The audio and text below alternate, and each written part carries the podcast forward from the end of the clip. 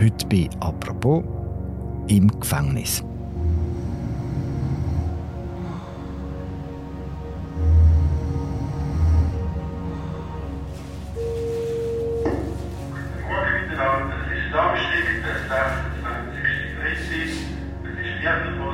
Man kann kein Fenster aufmachen, keine Türen aufmachen. Und das wird dann einem so bewusst, wenn man so im Bett liegt und da wird es einem schon ein bisschen bummelig. Aber jetzt ist Tageslicht und ähm, kommt wieder ein bisschen wenig Alltagsgefühl äh, auf. Diesen Monat geht in Zürich ein neues Gefängnis auf. Vor der Eröffnung haben die Verantwortlichen den Betrieb mit Freiwilligen getestet. Knapp vier Tage lang war das Gefängnis offen für fast alle. In der Zelle 162 zum Beispiel. Unsere Reporterin Lisa Aschlimann. Das ist die Zelle. Ihr gesehen ist es eine Zweierzelle. Ich bin jetzt aber noch allein da drinnen. Ähm, das ist meine Aussicht. Heute ist sie wieder frei und erzählt von einer Welt, die die wenigsten von uns kennen. Zum Glück. Das ist eine neue Folge von «Apropos». Mein Name ist Philipp Loser.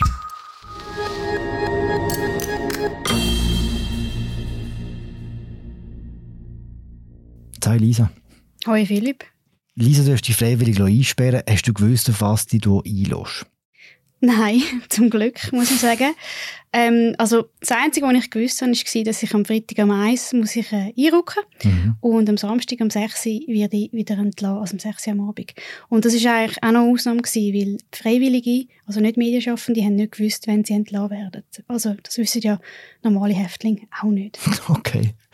Also am 1 bist du dort auftaucht. Wie hat es angefangen? Ich musste am Empfang ähm, sämtliche Sachen abgeben, also ID, Handy, Portemonnaie, den Rucksack. Also ich habe ich hab mich einfach so vorbereitet, in dem Sinn, dass ich das gepackt habe, äh, wo ich jetzt auch fürs Arbeiten will packen Also, also einfach, also ich will arbeiten gehen. Mhm. Dann bin ich ähm, recht schnell in so eine Wartezelle gebracht worden. Also sie haben dann alle meine Sachen müssen, müssen prüfen und ähm, inventarisieren. Und die Wartezelle, das ist einfach so ein weißer absurd hoher, schmaler Raum ohne Fenster. Links und rechts eine Tür, dann hast du so ein Metall-WC und das Betontischli. Und dann musst du einfach mal warten. Und die Betreuer hat mir vorher gesagt, ja, etwa eine halbe Stunde, du bist eingeschlossen und dann bist du dort drin, hast kein Handy und sonst nichts und hast einfach gar kein äh, Zeitgefühl mehr. Und du hörst eigentlich nur noch. Also du hörst so ein bisschen das Piepen vom Badge oder irgendwie ein Türschloss, das aufgeht. Aber du bist eigentlich komplett diesen Leuten ausgeliefert dort drin. Wie lange bist du drin in der äh, Wartezelle? ich habe es nachher zurückgerechnet, als ich in der Zelle war. Ähm, es war etwa eine Stunde. Nach einer Stunde haben sie mich abgeholt und dann habe ich, habe ich ein paar Fragen beantwortet und dann ist so die Liebesvisitation gekommen. Das ist das Einzige, was eigentlich freiwillig war beim Testbetrieb. Ich habe es dann aber gleich gemacht. Also viele haben es übrigens gemacht. Mhm. Dann hast du einfach oben und unten hast du dich ausziehen also komplett, hast du drehen, in die Knie gehen und so.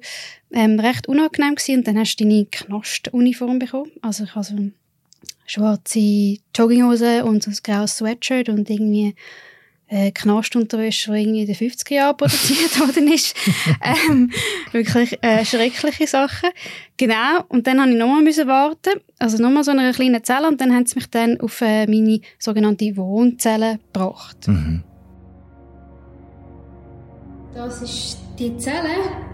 Wie ihr gesehen ist es eine Zweierzelle. Ich bin jetzt aber noch allein da drinnen. Wie hat die ausgesehen?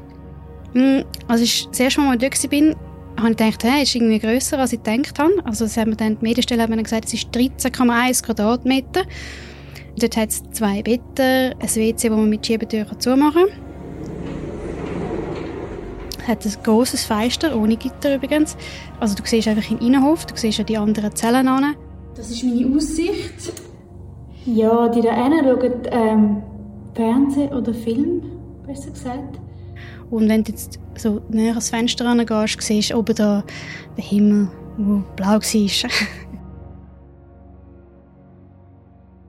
du bist das in diesem Zimmer und was macht man dort als erstes, wenn man, wenn man jetzt neu eingesperrt ist? Also ich habe ja alle meine Sachen müssen abgeben und ich habe dann die Knastuniform angehabt und dann habe ich zuerst so ein Eintrittsset bekommen. Also es ist so eine, so eine Plastikbox und da hat es Zahnbürsten, Oropax, Plastikgeschirr ähm, Nasentücher und zum Beispiel auch ein Kondom hat es drin gehabt. was vor allem im Frauentrakt sehr viele Fragen ausgelöst hat. Und also der Grund ist, also Tampons hat es nicht gehabt, einfach Kondom, genau. Der Grund ist, dass ähm, das Gefängnis verpflichtet ist, um die Insassen zu schützen, auch vor der übertragbaren Geschlechtskrankheiten. Und darum ein Kondom. Mhm, auch für Frauen, okay. Auch für Frauen. Und du bist einfach dort gesessen und ist dann irgendwann mal auch etwas passiert? ja, es passieren schon Sachen, aber ähm, also sehr wenig. Mhm. Also, als ich dann, als ich dann reingekommen bin, dann ist bald mal so eine Betreuerin vorbeigefahren mit so einem Wägeli und dann konnte ich mir können Bücher aussuchen. Also ich hätte insgesamt drei Bücher kann ich auswählen. Ja, war jetzt nicht so mein Geschmack die Auswahl. Ich habe dann Donna Leon genommen. Mhm. Dann konnte ich noch ein Getränk auswählen und einen Snack. Und dann ist die Tür einfach mal zu. Mhm. Also sie haben einen Fernseher, ähm, wo dann das Tagesprogramm drauf gestanden ist. Und der nächste Punkt war 17 Uhr Abendessen. Und dann nichts mehr bis mhm. am nächsten Morgen.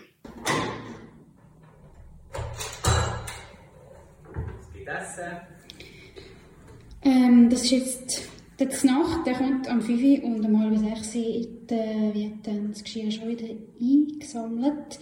Ich habe äh, mich für Veggie entschieden und ich wie das schmeckt. Das Essen kommt. Was gibt's?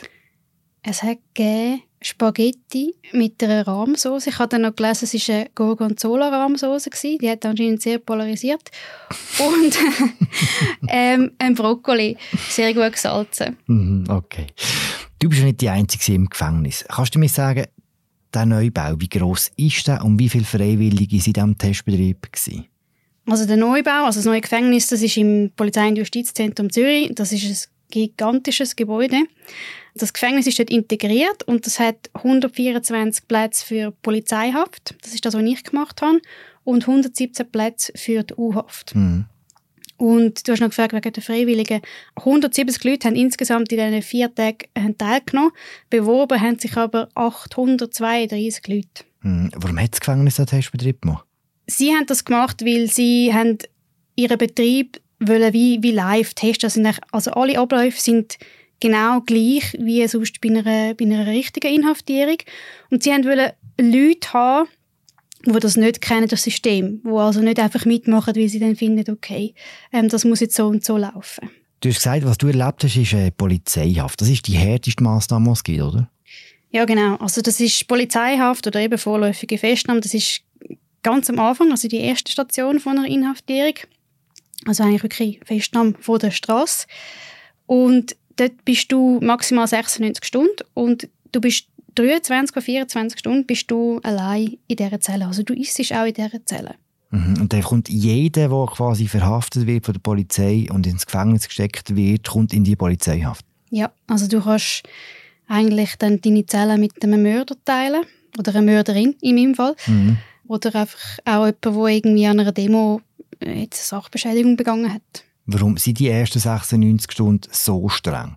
Der Anfang ist so streng, weil man eigentlich in dieser Zeit mit allen Mitteln muss vermeiden dass die Ermittlungen irgendwie beeinflusst werden können, dass ein Inhaftierter sich abspricht. Und das ist noch interessant, es gibt neuen Fernsehen in der Polizei, das hat es früher nicht gegeben, mhm. aber kein Schweizer Sender. Also kein SRF. Und das, der Grund ist, dass ähm, das SRF oder halt Tele Zürich zum Beispiel, die berichtet manchmal über, über so Festnahmen oder über ähm, Entwicklungen und das will man natürlich nicht, dass Inhaftierte dann das mitbekommen. Mhm. Wenn dann der Haftrichter entscheidet, dass die Haft weitergeht, wechseln die oder der Insass in die Untersuchungshaft, wie sieht es denn dort aus? Ja, die Untersuchungshaft, das ist dann ein Stock oben dran, oder die Stöcke oben dran sind das. Es ist relativ ähnlich wie die Polizeihaft, also das Zimmer Zimmer sind, glaube ich, gleich groß. Du hast aber noch einen Schrank, du hast ein mehr Möglichkeiten, eben, um deine Sachen zu verstauen. Und das ist jetzt eben neu. Haben wir das Regime bei der U-Haft ähm, hat man in den letzten Jahren gelockert. Also mhm. die Schweiz ist immer wieder kritisiert worden, dass sie eine der restriktivsten Formen von der U-Haft hat. Ähm, eben, dort ist man lange auch 23 Stunden in der Zelle gewesen. Ich meine, U-Haft geht Monate oder Jahre, oder? Das kann immer verlängert werden.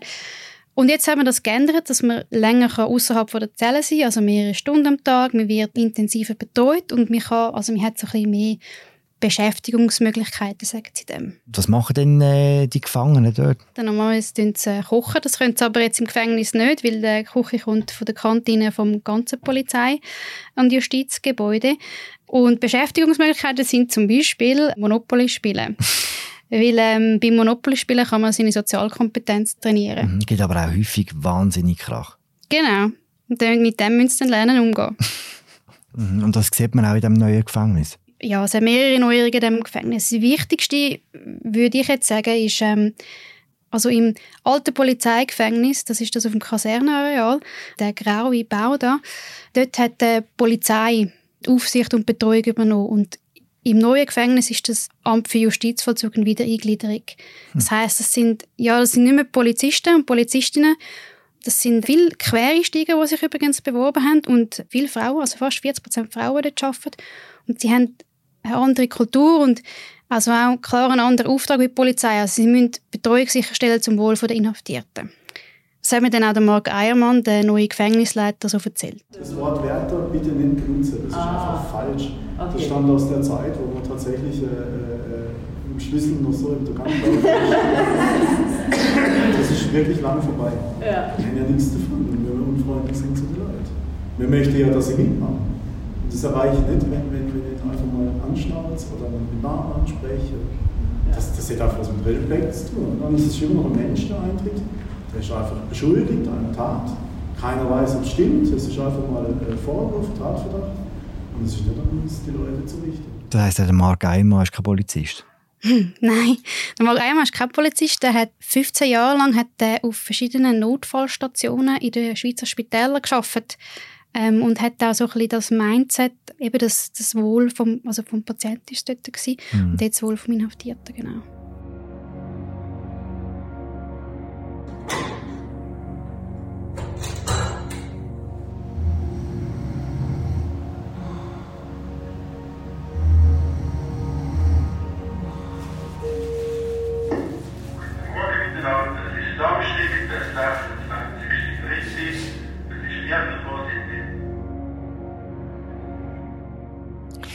Wir gehen zurück in deine Zelle. Irgendwann hast du ja auch Gesellschaft bekommen. Du hast ja zwei Zellen gesehen, oder? Genau. Wenn, wer ist gekommen und wenn? Also am 1 Uhr morgen ist äh, Gabriela in meine Zelle gekommen. Also ich bin gerade wirklich, also ich, ich habe irgendwie noch nicht geschlafen, aber so am Dösen und dann geht einfach das Licht an, dann kommt sie rein. Genau. Also, Gabriela ist meine neue Zellgenossin. Und jetzt jetzt haben wir gerade zum Morgen gehabt, ähm, 10 vor 8 Uhr. Ist, ähm, wie geht's dir? Also mir geht es gut, weil ich vor allem Tageslicht wieder habe und weil wieder ein bisschen Bewegung in den Tagesablauf ähm, Ablauf reinkommt.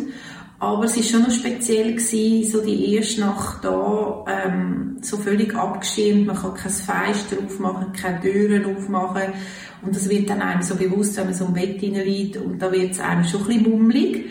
Aber jetzt ist Tageslicht und ähm, kommt wieder ein bisschen wenig Alltagsgefühl äh, auf.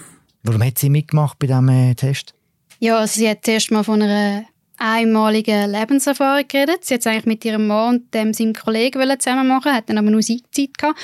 Und sie hat sich am meisten darauf gefreut, um endlich mal wieder ein Buch zu lesen, ohne abgelenkt zu werden. Es scheint das recht locker zu nehmen. Ist das so die allgemeine Haltung bei diesen Freiwilligen? War relativ unterschiedlich. Gewesen. Also das sagt man auch, dass das Haft sehr unterschiedliche Auswirkungen hat auf die Leute. Der ein Einzelkollege hat dann geschrieben, nach zwei Tagen rieche ich und fühle ich mich wie ein Tier. Also, Ist dir auch so gegangen? ja, also es gibt, gibt natürlich kein Deo und es gibt einfach auch nichts zu tun. Und ich meine, ich habe mich nie so sehr auf irgendwie ein Essen gefreut. Also ich habe irgendwie um Viertel ab vier da schon auf die Uhr geschaut. Ähm, fünf Uhr kommt das zur Nacht, oder? Eigentlich viel zu früh. Ja, mir, mir wird wirklich so ein bisschen primitiv.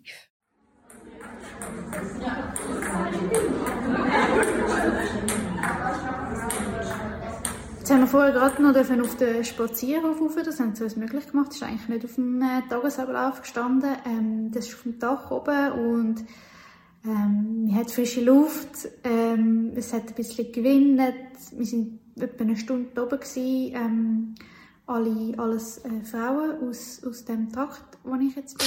Eine Stunde darf man raus. Was habt ihr während dieser Stunde gemacht? Genau, das ist ähm, das absolute Highlight, gewesen, muss ich sagen. Wir sind in sogenannten Spazierhof, das ist auf dem Dach oben, das ist so ein einbetonierter Raum, also oben ist offen gewesen, einfach mit Gitter. Und das hat so einen grünen Kunststraße gehabt, Ping-Pong-Tisch, so Stangen für Klimmzüge und dann hast wenn du ganz nah angegangen bist, hast du so einen kleinen Fenster noch auf Gleis gesehen. Mhm. Und dann äh, gibt es sofort so Grüppli, wie man es aus dem Film kennt. Nein, das hat es nicht gegeben. Also sehr viele haben es genossen zum Rauchen. Die haben dann angefangen Ping-Pong spielen und dann schnell mal ist dann äh, der Mark Eiermann gekommen, der, der Leiter vom Gefängnis und der hat dann eigentlich alle Fragen, die da aufgekommen sind, hat er sehr geduldig beantwortet. Ja, das, das sind halt so, so Lessons learned, aber das kann schon irritieren, das ist auch immer wieder bei Jugendlichen Thema, also ist das über Kondom drin, oder die haben vielleicht noch nie in ihrem Leben äh, mit einem anderen Menschen äh, äh engere Körperkontakt gehabt, wenn die 16 sind. Das ist durchaus möglich. Also die fallen fast vom Stuhl und dann haben sie plötzlich Angst, dann kommen die ganzen Bilder aus dem Fernsehen. die Seife im Unterfeld ist so der Klassiker. Ja, das sind die Bilder, die man im Kopf hat, oder? Und das Kondom hilft dann nicht unbedingt, dieses Bild verschwinden zu lassen. Aber trotzdem, es ist halt ein Schutzmittel, so wie sie auch Pflaster kriegen sollte. Du hast gesagt, man wird ein bisschen primitiv. Kann man es auch ein bisschen allgemeiner fassen? Was macht das mit einem als Mensch, wenn man einfach 23 Stunden vor einem Tag eingeschlossen ist? Ja, es gibt so einen Fachbegriff für das. Deprivation, das ist so der Entzug von sämtlichen stimulierenden Reizen. Und man weiß dann, dass das Hirn eigentlich, ähm, äh, weil es halt plötzlich einfach keinen Reiz mehr gibt, tut so überkompensieren und dann irgendwie die Lüftung wird plötzlich so extrem unangenehm laut. Oder zum Beispiel bei mir ist der Wasserhahn kaputt gewesen, also der hat einfach nicht mehr aufgehört zu laufen. Also das ist eigentlich eine Kleinigkeit, aber weil es halt nichts anderes gibt, tust dich dann mega auf das fokussieren. Und eben, wir sind ja keine echte Häftlinge und ich habe gewusst, wenn ich rauskomme, das wissen echte Häftlinge nicht. Und die müssen dann gleichzeitig, das ist eine mega Stresssituation, müssen die noch wichtige Aussagen machen und das ist immer wieder ähm, ein dramatisches Erlebnis für die Inhaftierten. Wann hast du wieder raus dürfen? Ja, eigentlich hätte ich immer raus weil ich am Anfang so eine rote Karte bekommen also für den Fall, was gar nicht mehr geht. Mhm. Nach 24 Stunden habe ich die rote Karte gespielt, nach mhm. dem Mittagessen. Und hast du als erstes was draussen gemacht? ähm, die frische Luft genossen und äh, ich bin duschen. Mhm. was nimmst du mit von diesem Tag im Gefängnis, Lisa? Also ich schreibe ja viel über Justiz, Polizei und ich gehe auch ans Gericht. Und für mich jetzt als Journalistin weiß ich viel besser, was sind das, also was haben die Leute erlebt. Das mhm. ist sicher mega cool. Und ja, was ich auch definitiv mitnehme, ähm, ich will das nie mehr erleben und werde mich auch dementsprechend verhalten. Mhm. Immer sauber bleiben. Danke, Lisa. Danke, Philipp. Das war sie gesehen, die aktuelle Folge von «Apropos» im täglichen Podcast vom Tagesanzeiger und Redaktion der Media. Danke fürs Zuhören. Wir hören uns morgen wieder.